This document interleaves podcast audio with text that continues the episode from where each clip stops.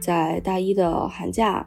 当背包客去了东南亚四个国家穷游，呃三四十天，在大二的时候，我又去了非洲的乌干达支教，发生了很多在我舒适区感受不到的一些事情。然后在那个时候，我就更明白了，在这个有限的时间或生命里面去做我喜欢的事情。我就以为极光它就是可能天上在发光，但是其实真的看了极光之后，我就是想到了为什么古人叫银河，它是真的像河一样的。黄色、绿色的那种光晕是会一直在流动的。没有坐那个热气球，反而就是绕着那个城市骑行。然后骑行的过程中看到了很多神奇的地貌，就是感觉很像外太空，就是像想象中的土星一样的，就是可能在呃攻略上不太会看到的一些东西。而且是就是世代相传的一种生活习惯，有可能他这个玻璃杯子可能已经用了几百年了，都还在用。他们是一个可能确实是一个贵族的一个家族，但是又是很平易近人，又是很就是你可能在路上遇到一个这样的奶奶，你不会觉得她是一个古堡的主人。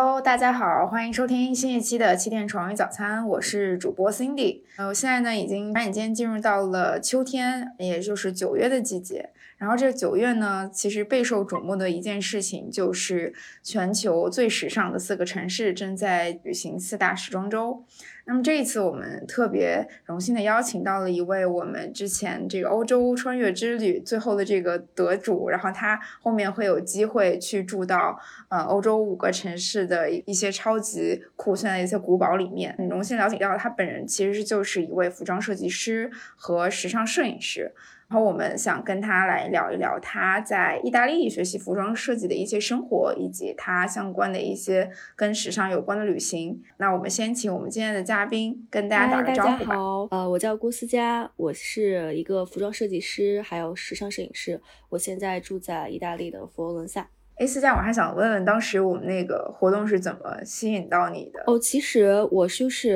呃。七月份的时候，就是打算去订呃八月份度假的一个行程，然后我就在那个 Airbnb APP 的首页看到了这个活动，然后也是特别特别巧，我其实是在活动截止当天才看到，就是我其实是在活动截止前三十分钟才看到，然后我就是可能大概用了二十分钟的时间去写了很长一段话，去介绍我自己为什么想参加这个活动，呃，把那个文字输到这个。文字框里面之后发现字数超了，然后后面就特别特别紧张，因为就剩十分钟了。我其实后面十分钟都是在删减，然后让它删减变得通顺，然后呃呃就是可以就是正好在这个字数范围之内。就是但是我当时就是觉得时间也很紧，呃写的东西也没有特别的反复斟酌，但是还是挺用心的吧。很短的时间内就完成了一个这个东西，就是没有抱太大太大的期望，但是还是觉得特别开心，特别幸运，最后得到了这个机会。哎，这个还是一个挺有趣的经历，让一个时尚设计师然后来赶一个文案的 deadline 的感觉。对对对，是这种感觉。对，不过确实有从你的字里行间感受到，呃，你特别珍惜这次机会，然后你自己的过往的经历也跟古堡啊，跟这些这种欧洲的旅行有很多的关联，所以我们今天也想就着这个话题来聊一聊你过往的一些经历。然后我其实很好奇，哎，就是你是怎么从就中国到意大利，然后现在成为了一名呃是 fashion designer 的？你可以来讲一讲。因为其实我高中是学理科的，就是可能受家庭环境啊，包括当时趋势来看，就是大部分人都会选理科。然后我当时就是高中的时候就没有太多的想法，就是学了理科。然后大学是读了信息与计算科学这个专业，主要是搞编程还有数学这方面。然后呢？但是上了大学之后，就是跳出了那个本身的环境之后，呃，就是发现我自己可能并不太喜欢这个方面的东西。然后我当时就是在大一的寒假当背包客去了东南亚四个国家穷游，呃，三四十天。就在穷游的过程中，就是看到了这个世界，呃，更更多元化的一些东西，然后其他国家的文化呀。然后包括旅行中发生了很多很多的事情，就是让我重塑了我自己个人的这个人生观、价值观，就是不是像小时候就是受呃家长环境影响塑造的那个世界观。所以，呃，就是看了世界之后，我就对这个世界有了更新的一些想法和感悟。然后在大二的时候，我又去了非洲的乌干达，呃，支教去了两个月。然后在非洲也是发生了很多事情，就是可能是在我舒适区，呃，感受不到的一些事情。然后在那个时候，我就更明白了，就是其实人生很短，呃，我可以感受到的，或者说我可以去做的事情。有很多，而且我更愿意在这个有限的时间或生命里面去做我喜欢的事情，所以我就不想浪费时间，呃，做呃做一项我可能未来我不会从事的一个职业，所以，呃，我就决定了，就是说放弃国内的学业，然后去做我真正喜欢的事情，就是珍惜我的生命吧。因为我觉得，如果呃这个职业是将来一辈子要从事的，呃我一定要选自己感兴趣的，就是我不想。慌慌碌碌的，就是呃做我不喜欢的事情，每天很机械的做那些事情，所以我就决定来呃意大利学时尚，因为我从小对文化艺术、时尚这方面就比较感兴趣啊，所以就来了意大利学服装设计。到了意大利之后开始学习的这个过程，你觉得是真的发现自己是真的喜欢，然后符合你当时的预期吗？对，是的，因为，嗯，其实，在来意大利之前，呃，我是没有接触过服装设计的，就是呃自己准备了作品集，但是没有系统的学习过。然后在这个，我是在 Polimoda 读的书，然后我们学校其实它的那个整个学校的组织系统还是非常好的，就是让我们很快的就开始了实际的操作，就比如说。呃，在国内学服装设计，可能到大三的时候才会做第一件衣服，前面两年可能都是铺垫啊、学画画呀这些东西。然后像我们是一到学校，呃，最开始一开始就开始学画画，呃，制版还有缝纫是所有东西一起学的，所以在可能在一个月、两个月的时候就已经做了第一件衣服了，就是它这个进度是非常快的，然后也是我感觉可能是更科学的吧，就是我们在。呃，大一结束之后就已经可以做一个 collection 了，这样子就是成长也是很快的啊。当然，这样同时压力也挺大的，因为嗯，从一个零基础的人，然后到所有的东西各个专业的方向同时一起去学，就是其实课程还是挺挺挺紧张的，然后作业也很多，所以呃熬夜啊是就是很经常的事情，就是经常通宵。但是我觉得也是。嗯，很值得，因为能在比较相对短的一个时间，能呃达到一个成熟度，然后每年都能做一个 collection 出来，呃，我感觉收获还是很大的。嗯，你当时选择去意大利学习这个 fashion design 是会，呃，是有哪些原因吗？比如说现在可能也有一些其他的国家，像举办时装周的这些城市和国家，比如法国啊、纽约啊，你为什么最后会选择了意大利呢？其实，呃，首先是我选了欧洲，因为说实话有一点小私心，就是因为我很喜欢旅行嘛。然后我觉得在欧洲读书的话，就是去其他地方玩会很方便。然后呢，呃，选意大利还是因为就是在择校的时候会看这个学校的排名嘛，它可能呃前几个是，呃前三可能是英国，然后有一个日本文化。还有美国，美国我就直接没有考虑，剩下欧洲的国家其实就是意大利的排名的很靠前，呃，我们我们学校当时是反正就是前十以内的那个位置，然后它就是呃一个是学校比较好，一个是位置很好，然后我对意大利这个国家又是很感兴趣，因为呃觉得它就是文化底蕴很丰厚，因为我是洛阳人嘛，洛阳就是一个古都。然后佛罗伦萨也是一个古都，但是它是两种文化体系下的古都，所以我会觉得，呃，这个地方应该会很有意思，可能会很适合我，所以我就，呃，来这边了。然后学校也很好，就感觉很适合我。嗯，哎，你刚刚讲说你就是很喜欢旅行嘛，尤其是选择去意大利，又是因为自己很喜欢欧洲，那你可以讲讲，就是这些年你在欧洲留学，就是留呃一边学习一边旅行的经历嘛？你去过哪一些？呃，包括意大利本地的一些好玩的地方，或者是欧洲其他的一些国家。嗯嗯，我是一六年来的欧洲，然后我呃来意大利之后，就是去的第一个国家是法国，因为女孩子都对法国很向往嘛，觉得法国很浪漫啊。然后我在读语言的时候，就是呃有一个周末就去了法国，啊，但是我感受到的法国和我想象的法国还是挺不一样的。因呃，但是就是我因为我去了那个卢浮宫嘛，卢浮宫我觉得特别好，它一点就是它就是对呃学生免费，所以然后像意大利的这些博物馆，它是对学艺术的学生免费。然后我觉得这一点特别好，就是它可以给学生提供一个呃很好的一个去感受这个艺术的呃呃机会。然后在呃欧洲的很多博物馆里面，你就是能经常看到那些学生，或者说呃甚至说是成年人，他们就是会在一个雕塑或者在一个画面前做做一天去临摹这个东西。哦，我觉得这个就是我在国内没有看到的。就是我觉得他们不只是去走马观花的看一看啊、拍个照啊，他们就是会真的是坐在那里去把这个东西画下来，嗯，在大师的作品面前，就是真真正的去感受这个东西。我觉得这个特别的好。这这个其实是我去法国，可能我我不是说觉得那个去那个铁塔呀，或者说去凯旋门啊，去这些地方有感受。我的感触就是在博物馆里面看到这些学生一群一群的在里面坐着静坐一天。去感受这个艺术氛围，我觉得这个东西特别的好。然后，呃，我是在第一年冬天来这边，第一年冬天去了冰岛。冰岛也是我从小的一个梦，就是我呃可能十几岁的时候，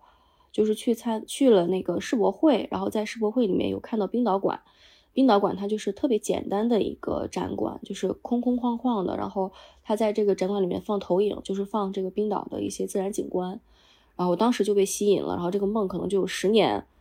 嗯，来欧洲其实最大呃第一个大的旅行就是去冰岛去环岛自驾了十天，然后这期间也是嗯呃特别惊险，因为冰岛在圣诞节期间我们是想去看极光嘛，圣诞节期间是可以看到极光，但是这个路途其实是还是挺危险的，因为很大的暴呃暴雪，当时那个环岛的路其实就一条路，然后那个路是完全被雪覆盖的。就是那个路标，黄色的路标可能大概有呃五六十公分高，就可能只露出来了五公分的头，就是完全这个呃开车就只能看那一点点一点点黄色的小头去去开车，然后路上也是遇到了很多的车祸啊。我们还算比较幸运，就是在最后返程赶飞机的时候车出了问题，但还好我们租车公司它是就是在呃机场，所以他们就来接的我们，也这个旅行中也是特别的幸运，看到了两三次极光。然后这个极光，我觉得特别有意思的就是跟我想象的不一样。我之前就因为只有看照片嘛，我就以为极光它就是，嗯，可能天上在发光这样子。但是其实真的看了极光之后，它是流动的，特别的神奇，就是好像，嗯，就是像那种，我我可能会，我就是想到了为什么古人叫银河，它是真的像河一样的，它是会流动的，它那个黄色、绿色的那种光晕是会一直在流动的。然后你在在这个。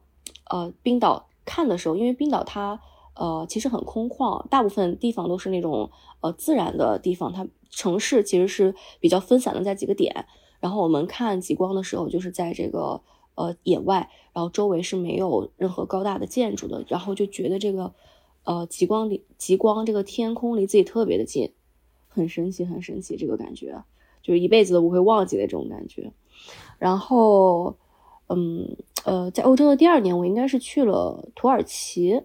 对，去了，呃，不对，呃，去了摩洛哥，就是我又回了北，呃，相当于是又回了非洲，因为我之前去非洲是去的东非，是去的乌干达，然后这次是去的北非，去了这个摩洛哥。摩洛哥也是，就是很神奇，就是，呃，我当时跟我朋友一起去，然后因为听说摩洛哥很多骗子嘛，就是说如果当地人跟你搭话的话不能理，但是我就是那种。挺天真的，然后我在博物馆，也是博物馆遇到了一个工作人员，就是聊的挺好的，然后他就请我去他们家吃饭，然后我就真的去了。去了之后呢，呃，有他妈妈，然后有他姐姐，有他侄女，大家一起吃的饭。然后当天还是摩洛哥的一个传统节日，所以他们是准备了一些特殊的食物的，就是一些腌制的一些呃水水果啊那些，很很好玩。然后就是特别幸运，就是在当地人家里去吃了一餐，这个有点相当于。呃，中秋节的这样的一顿饭，嗯，然后在这个旅行过程中，也是在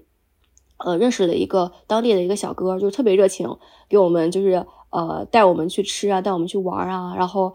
我们可能刚开始就有心理预期，这个人是不是就是说完了会管我们要钱？但是其实没有，而且他跟了我们好几个城市，我觉得他可能就是年轻人，然后放暑假呃想跟这个外国人一起玩，然后就是呃跟我们一起可以蹭我们的车，然后呃就带我们玩了几个城市，觉得还是很有意思的。然后在旅行的过程中还认识了一个日本的小姐姐，就是比如说呃这个有一天我我在这个 Airbnb Airbnb 的这个住宿里面休息，然后这个小哥他就自己在外面逛。逛着逛着遇到了一个日本女孩，他就把这个日本女孩带到我这个呃住宿里面了。然后这个女孩她呃是会中文的，然后我们一起玩哦。我们当时的那个房房子里面有一台钢琴，然后他就是在钢琴里面给我们唱歌，然后我们一起吃饭啊，就是特别那个那个氛围特别的好，就是在异国他乡遇到一个会讲中文的日本人。然后呃后后面的旅行我们就带上这个日本小姐姐一起了。就我觉得旅行它奇妙的地方就是。会打破你一些对这个地方固有的认知，比如说去之前我们会觉得这个地方很多骗子，啊，可能所有来帮你的人都是要钱的。但是实际上，在我去了之后，就是遇到了很多好人，然后在这个旅行就是能发生很多的奇遇吧。然后再一个冬天，我是去了比利时、德国这两个国家，对德国呃的印象就是。很现代，因为 佛罗伦萨其实是个古城，很小，然后呃，交通也不会说那么的发达，因为它城市真的很小，就是古城市中心可能一两个小时就逛完了。然后到德国的感觉就是，呃，到到大城市了，呃，去哪里都要坐地铁，然后城市很大很先进，然后呃，现代艺术的这个氛围比较强一点，像佛罗伦萨就是很古典，就是到处都是这种古建筑，然后德国的话就是说很现代，然后我也很喜欢这种感觉。去不同的城市，你就感觉到这个城市的文化很不一样，然后跟自己住的地方很不一样的话，你就感觉这个，呃，到了一个新的世界一样，就是感觉，呃，会每一天都感觉特别有意思，然后对夏天去了土耳其，因为呃，然后但土耳其我去土耳其也没有坐热气球，就是在那个坐热气球的城市，呃，我反而就是我们我当时跟三个国内的朋友约的他们十一的假期，我们呃四个人，然后两辆摩托车。骑行了两百公里，就是呃绕着那个呃坐土耳其的那个城市叫什么？突然间有点想不起来了，名字很长。就是我们没有坐土耳其，没有坐那个热气球，反正就是绕着那个城市，呃呃骑骑行。然后骑行的过程中看到了很多神奇的地貌，就是它那个地貌就是像感觉很像外太空，就是像想象中的土星一样的，就是可能在呃攻略上。不太会看到的一些东西，就是我们是往热气球的反方向去开的，就是看到了一些可能就是真的去土耳其之前我没有想到它的地貌会是这样子的，然后反而我们自己就是去去去呃骑摩托车到处去转，就是随意的进那种小路啊，呃，然后看到的一些东西就是啊很有趣。然后在我们呃回宾馆的时候，因为嗯白天很很热，然后我们嗯就没有穿厚的外套。然后回程的时候非常非常冷，然后尤其又是骑摩托车，车速又很高，然后我们就是又又又冷又饿，就是有点受不了，然后就经过了一个呃加油站，然后我们就停下来了。然后在加油站也是遇到了一个很好的一个小哥哥，他是加油站的老板的儿子，他就说他读大学，然后他现在是帮暑假帮他爸爸呃管一下店，然后他就是对我们特别热情，让我们进他这个办公室，呃给我们。呃，暖炉，然后给我们热水，然后我们就是整个呃身体暖了之后才出发的。然后在这个呃房间待的时候，也是跟他聊了很多东西，这兴趣爱好呀，然后这些当地的文化呀，我们呃一些疑惑的地方又请教他。然后就是在这边可能待了有一段时间之后，就我们身体状态感觉好一点了之后，又重新上路回的这个呃住宿，就觉得这个就是旅行特别神奇的一点，你就不知道在哪里会停下来，你也不知道停下来会遇到谁。然后遇到的这个人可能又给你产生一段故事，这个人我可能已经不记得，那可能两三年过去了，我已经不记得他长什么样子了，他叫什么名字我也不记得，但是我就记得这样一个人，他帮助过我，就是，我觉得这个就是旅行很神奇的一点。然后再一年，我应该是去的这布拉格那一圈，然后在布拉格也是因为知道布拉格这个城市是因为周杰伦的歌嘛。然后布拉格，他那个歌里面不是写那个布拉格许愿池的广场？其实布拉格是没有许愿池的，就是我们去之前也不知道，因为我我就是在我十八岁之后的旅行，我是不太喜欢，呃，去网上做太多的攻略的。我就是大概知道，大概了解一下这个地方，然后我会想自己去探索，所以就是我也没有太在意。呃，去之前我也不太呃在意，就是说这个地方到底有没有许愿池，我就知道可能有个许愿池，但去了之后才发现哦是没有许愿池的。然后去呃布拉格的时候也是圣诞，然后圣诞的时候欧洲呃各个地方都会有很多的圣诞集市，然后圣诞集市就是它可能嗯你去每一个广场都会有，然后在这个圣诞集市上就是可以吃到一些比如说热红酒啊，然后当地的一些食物啊啊就是会特别有那个圣诞的那个气氛。这个就是我在欧洲感受到的圣诞，就是说在外面，一个是圣诞集市，一个是呃呃家里面会会会会这个团聚。呃，我有我有去意大利的一个朋友，他圣诞节的时候邀请我去他们家过圣诞，我觉得这个也是很有意思，就是说在当地认识一些当地的朋友，去感受当地的这个节日。呃，然后然后就疫情了，疫情了之后，嗯，有很长一段时间不能出门，就是最多就是在。意大利境内这样子玩一玩，就疫情稍微好一点之后，在意大利境内去，呃，普利亚这个大区就是海海边有去玩，嗯，但是就是说出国还是不是很方便嘛，嗯，然后转眼就又到了，再一次出国就到今年了。我是刚刚八月份去了这个，呃，布达佩斯，还有呃斯洛伐克，还有维也纳，就是太久没有出去玩了，就是很想很想出去玩，啊，然后去。就是这些城市也是，呃，像比如说布达佩斯，我们是有我是有看过那个《布达佩斯大饭店》这个电影，就是也会有一层滤镜，然后去玩的时候就是还是很喜欢这个城市的。但是其实那个电影的取景大部分在德国，好像就是跟布达佩斯关系不是特别的大。但是布达佩斯整个，嗯，整个城市我还是很喜欢的，就是跟佛罗伦萨有点像，也是有一条运河。然后，哦，这里有一个有意思的故事，就是其实我在去布达佩斯。之前我在 Airbnb 上面订了一个，然后呢，它是那个活动是就是说带你去穿越这个城市，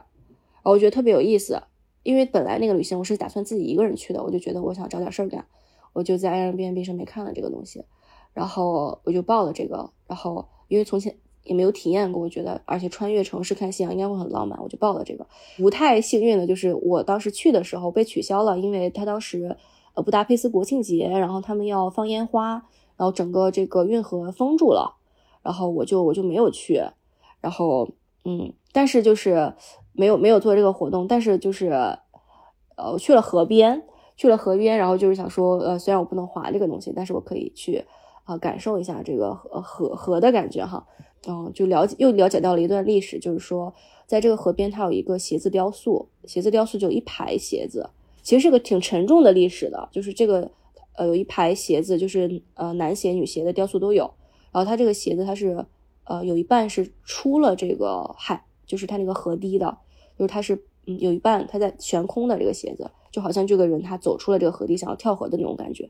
去看了这个历史背景的故事，其实是二战的时候，反正就是他们是在河岸旁边，就是集体的可能被被推下去或者怎么样的，而且是。可能是几个人捆在一起，然后对射击一个人，然后所有人都掉下去，然后其他人其实是就是活着的状态就被推下去这样子，就是有这么一段历史。你就可能你在经过一个城市看到一个雕塑的时候，如果不去查这个背景，我可能就看到一些鞋子，觉得莫名其妙的为什么这么多鞋子，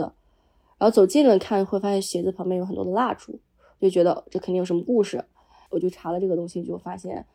嗯，其实可能就是一个陌生的城市，它随便的一个。嗯，一个小很小很小的雕塑，因为鞋子的它大小就是跟我们正常鞋子是一样的嘛，所以那个雕塑其实很小。就是通过这些小的一些艺术品，嗯，可能就是可以去了解到一个很大的一个历史背景的故事，然后就是给我心里很多震撼。因为现在和平真的来之不易，就是其实我们对战争没有太大的感触，除了你听这些故事或看到这些东西的时候，你才。真正的心里会想到这个事情，不然平时是不会去想这些事情的。但是当你真正感受到的时候，就会觉得挺挺震撼的。就是说，就很庆幸自己生在这样一个时代。反正就是旅行中会有这些感触吧。我觉得就是旅行中就是学习很多，然后看到很多东西，然后自己也成长很多。刚刚听你说，感觉就是跟着你去了欧洲转了一圈。虽然我们大概有三年没有出国了。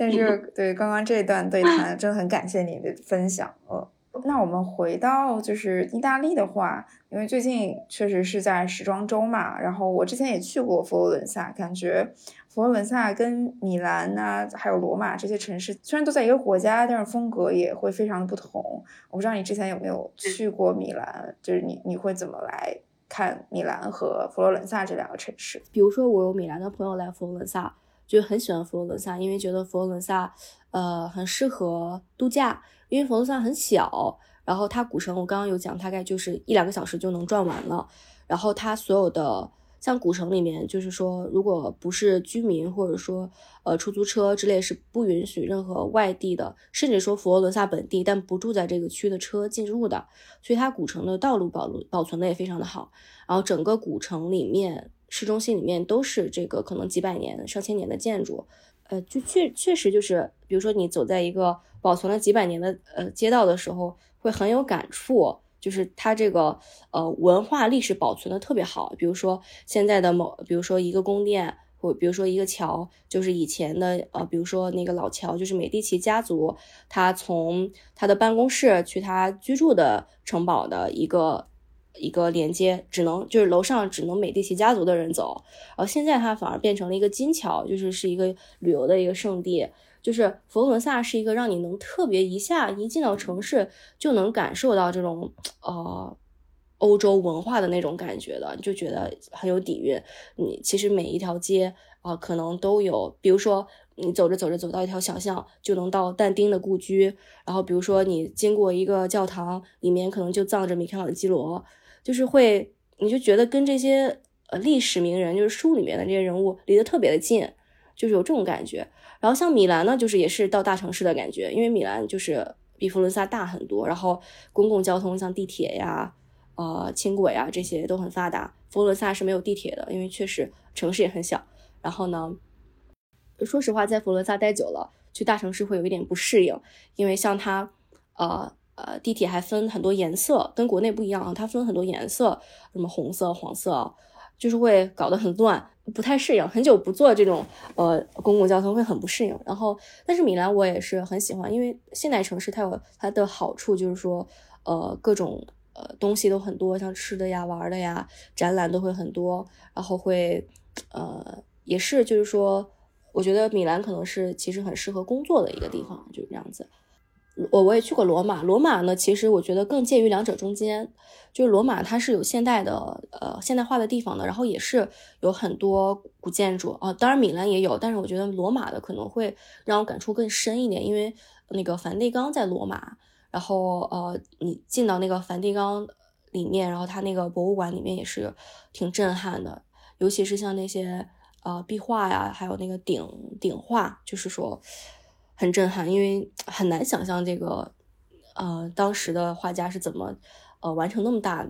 体量的一个工作量的一个画的。就是说，感觉可能真的是要画很多很多年，然后又在很很高那个穹顶又很高，然后又画的那么好，我觉得就是很挺震撼的这些东西。然后罗马的，呃，它的桥也是特别漂亮，就是它的。就是哦，意大利的这些桥，他们这些古古桥都保存的非常的好，像佛罗伦萨也是，它就是它的桥，就是，比如说老桥，就是说，呃，美第奇家族当时我刚刚讲的那个那个桥也是保存的很好，它有过一些改建，但是它基底都还是这个老式老的这些东西。然后罗马的桥也是，它的桥上也会有各种雕塑啊，走在这个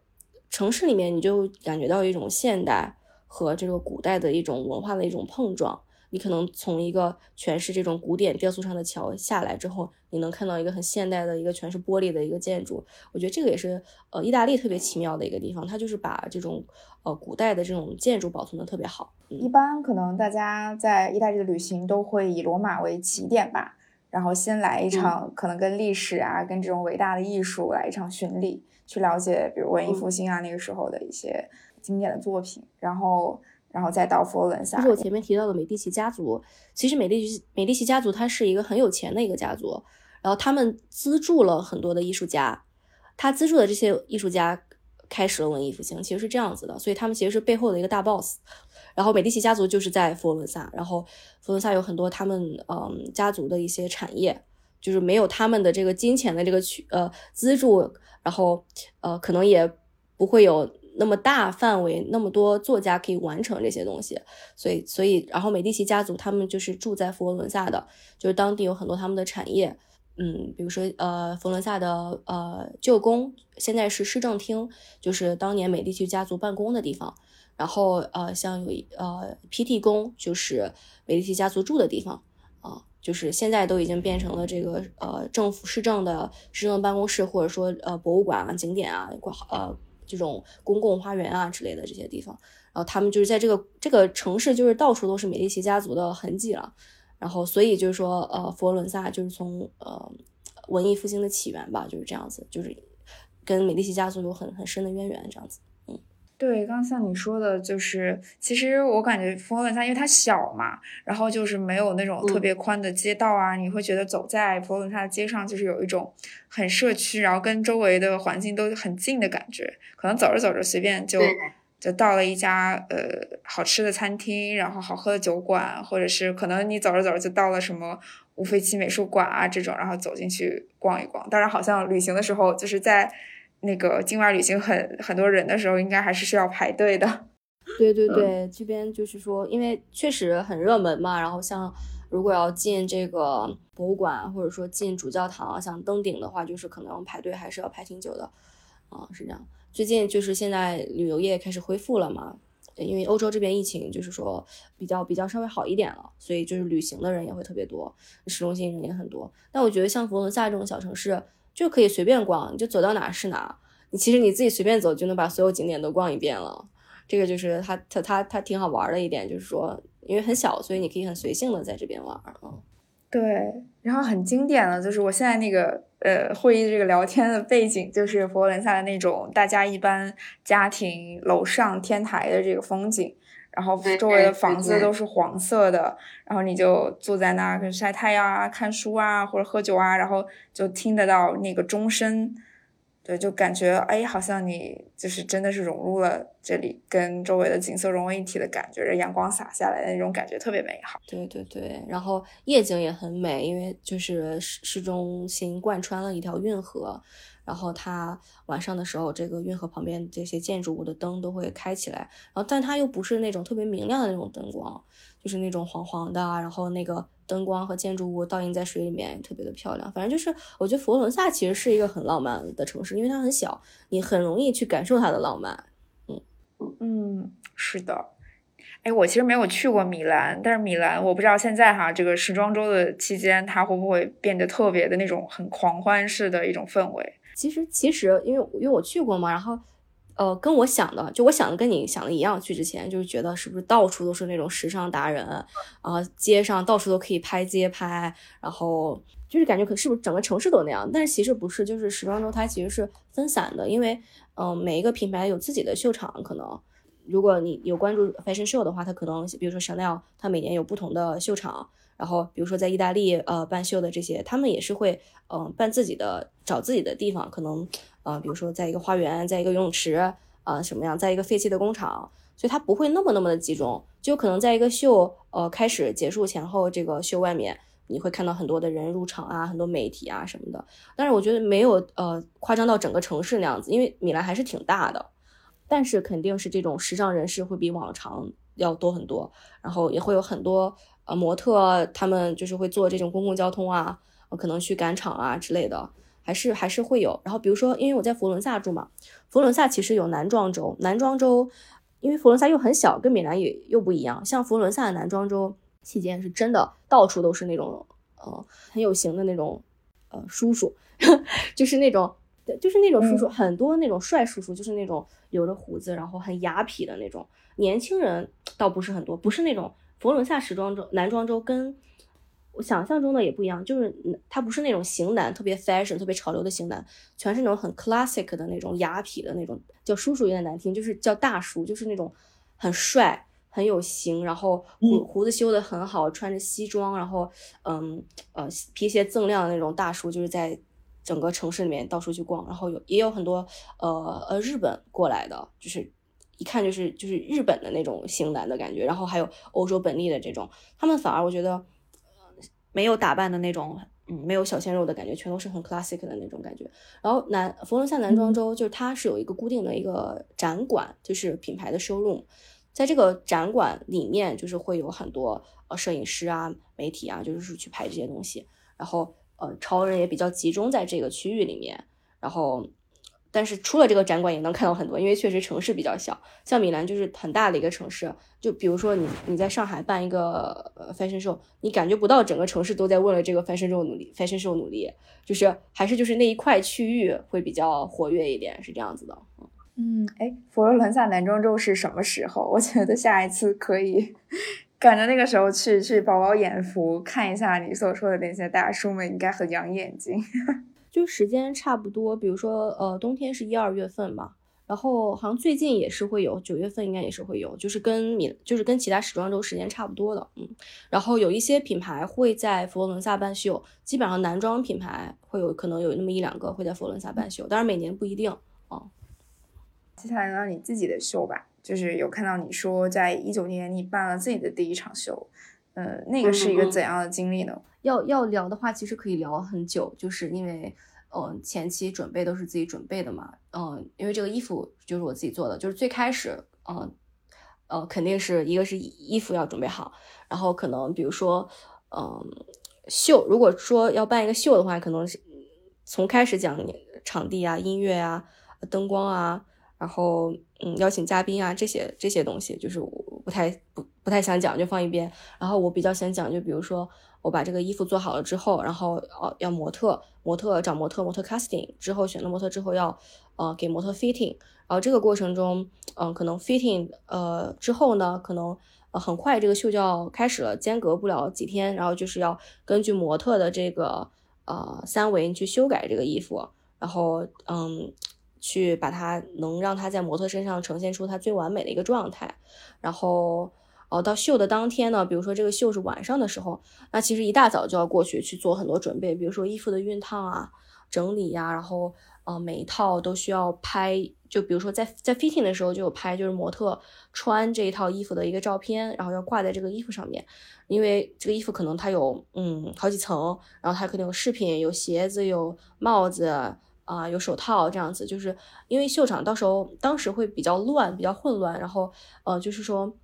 在 fitting 的时候就已经拍好这个照片，呃，放在这个衣服旁边的话，就是能在呃换呃在秀场换衣服的时候，就是说不会有任何的遗漏，就是其实然后模特会需要在秀前彩排去呃走流程去踩点，然后呃在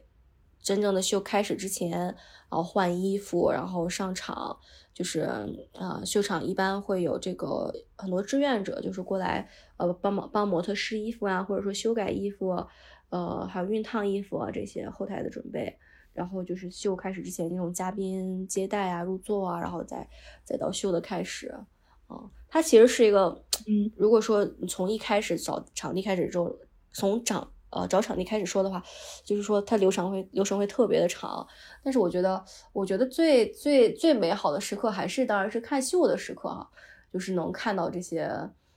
我做的衣服，就是我一针一线做出来的衣服能在模特的身上呈现出来，而且模特它的呈现是一个动态的一个状态，比如说我的那个秀，就是我前面有讲到灵感是这个海洋塑料垃圾的这个灵感的一个秀。然后他做了一些呃海浪的一些呃形状一些廓形，然后模特走的时候那些海浪就会动起来，这个是就是很有意思，因为我之前 fitting 的时候都是静态的模特站在那里嘛，然后它真的动起来的时候会觉得这个衣服就是更生动了，就是模特的展示会让这个衣服就是更加分，就觉得哦，它这个我的这个主题就火起来了，就是呃可能就是真的嗯如果没有听过我这个灵感来源的人，他可能能也能想到这个是一个海浪，嗯，这个很有意思，我觉得。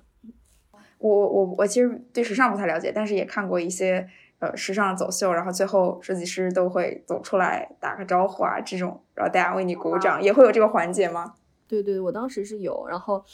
因为模特很高嘛，然后我就是说我我跟模特一起走，我自己气势不能输，然后我就自己走的也是尽量走出了我的气场，然后就带着模特，然后就是就是绕场一周嘛，还是还是挺好玩的，就我其实心里面就是在想。哦，不能怕，不能怕，然后走得好，走得好，但是可能表面上就已经是很云淡风轻的那种趾高气昂的走出来了。为为你鼓掌。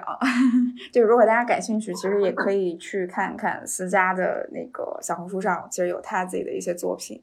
哦，我姐姐看了一下，也很喜欢。毕业的那年正好就是疫情，然后就是没有机会办毕业秀，然后呢，就是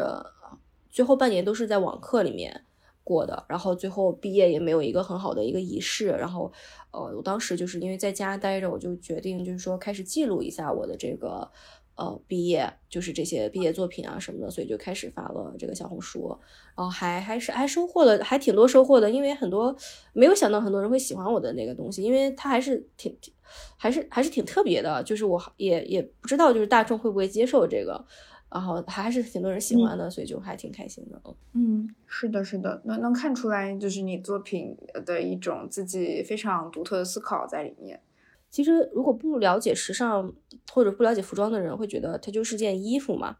但是我更希望传达的就是这个衣服背背后的一些故事，就是说为什么我会想到这样设计，它所有的呃一切都是有原因的。就是像我们学习的时候，比如说呃考试的时候，老师呃期末的时候会问你，你这个袖子为什么要做长长袖？你这个肩膀为什么要斜着？就是所有的一切都是要有原因的。我为什么要做长袖？这跟我的灵感有什么关系？然后这些这个灵感其实是也是一种个人的一种文化啊的一种体现。然后其实这个这个是设计背后最有意思的事情，就是它是展现一个人的思想的。嗯，当然大了说，可能是甚至展现这个人价值观、世界观的。所以它其实是它不只是一件衣服，它是一个文化的体现。我觉得这个是就是在学习时尚之前，我可能也不知道的事情。学习之后，我就觉得嗯，这个它就是真正的。嗯，它不就不只只是一件衣服，而是我向这个世界表达我自己的一种方式。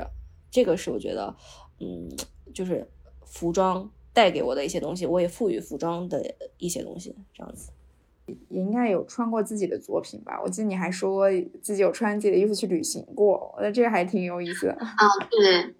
呃，我当时有讲，就是在疫情之后，就是出国比较难，然后就是在意大利旅行，就是去了意大利的海边，是我房东的，呃，在海边的另外一个房子，就是我佛罗伦萨的房东，他在他老家是那边的普利亚那边的，意大利最南部东东南部。最右下角的一个地方，然后，呃，去海边，然后我就说，在出发之前，其实这个布料也是我毕业设计这个系列里面剩的一个布料。我当时是就是呃做这个秀场的衣服，是让他做了海浪嘛。然后呢，因为要去这个海边玩，我就想说，哎，是不是可以做给自己做，呃，用这个剩下的布料就不要浪费，就做一点东西。但是我又不能做的像秀场那么夸张，因为秀场里面衣服为了廓形，里面可能会加一些支撑啊，就不太适合呃日常穿着。然后呢，我就是。啊，当时其实是在出发前一天晚上，我就做了两件，就是呃立裁做的，就在人台上面直接做出来的，就是也是用一个更简单的一个方式去呈现了一个海浪的感觉，就是我有在胸前做一个翻折，就是有点像海浪的翻起来的感觉，然后这个呃衣服的下摆也是做了卷起来的这样一个处理，就是跟海有一点关系的那种，然后但是它又很日常，然后呃就穿着这个衣服就是在海边。玩啊什么的，就觉得啊还是很有意思的，因为呃，其实就是因为学业也是挺繁重的嘛，就是基本上没有时间给自己做衣服，然后是到毕业了之后去旅行的时候才有时间去做的这个衣服，而且呃是用我毕业设计里面的这个剩下的布料去做的，我觉得也是挺好的。哇，这个体验真的很特别。我最后还想聊聊，就是其实古堡我们。做这次欧洲环游之旅，然后大家可以住进我们国家的五个古堡嘛。其实每个古堡都有自己不一样的特色。然后其实古堡不仅仅是可以用来住的，而且像你刚刚说的，就很多大牌的那个片子都会在古堡里进行拍摄嘛。你可不可以讲讲你之前在古堡里拍摄的一些经历？因为你还有个另外一个身份，就是时尚摄影师。哦，我是大三的时候有参与 GUCCI 还有时装杂志给倪妮的一次拍摄。就是呃疫情之前，然后他们来意大利这边拍摄，然后呃我当时是当服装助理，然后呢，他那个古堡其实是呃 Gucci 和这个古堡的家族有一个很好的一个连接，然后 Gucci 有好几季的这个大片和视频都是在这个古堡里面拍的，然后这个古堡我觉得意大利的古堡是这种感觉，它是可能就是在一个山间，然后你在呃被这个树木环绕着，你在经过这个地方的时候，你根本不会想到这个里面有一个这么漂亮的一个古堡，因为它的古堡的外观不是想象中的那种很华丽、金碧辉煌的感觉，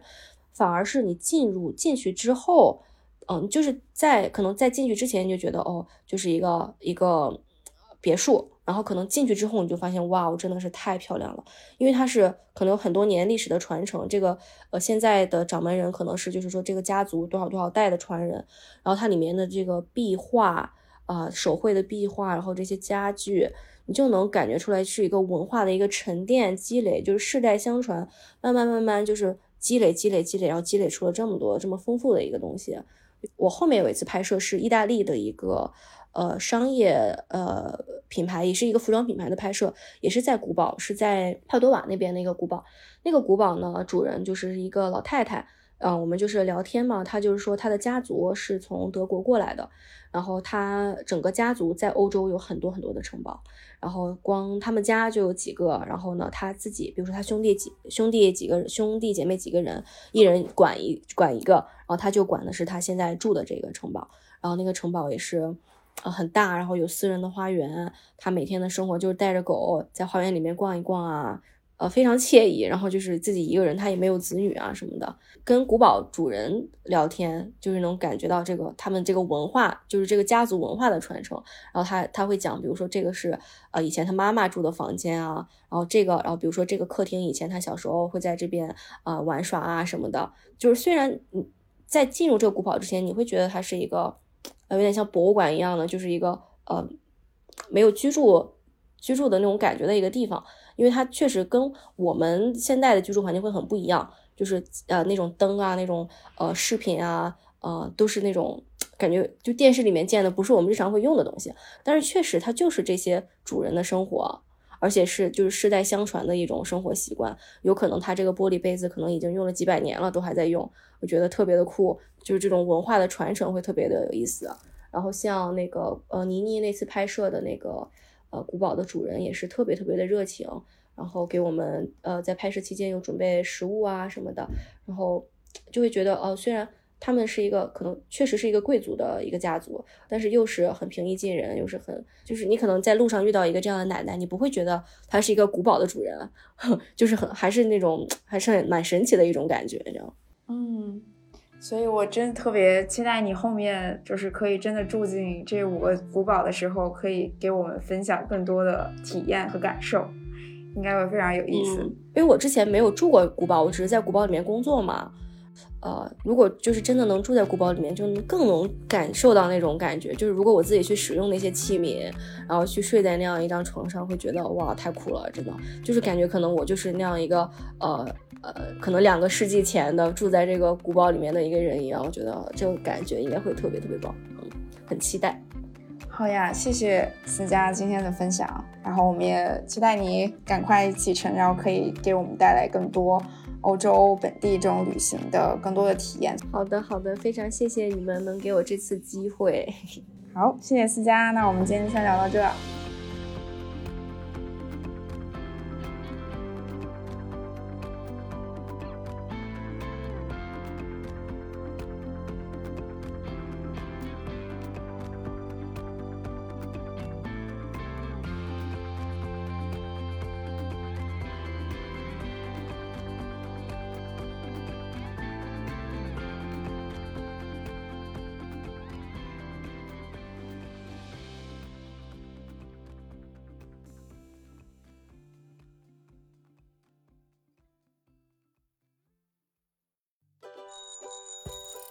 感谢大家的收听，希望你们喜欢今天这一期节目，也欢迎大家订阅我们的播客《气垫床与早餐》。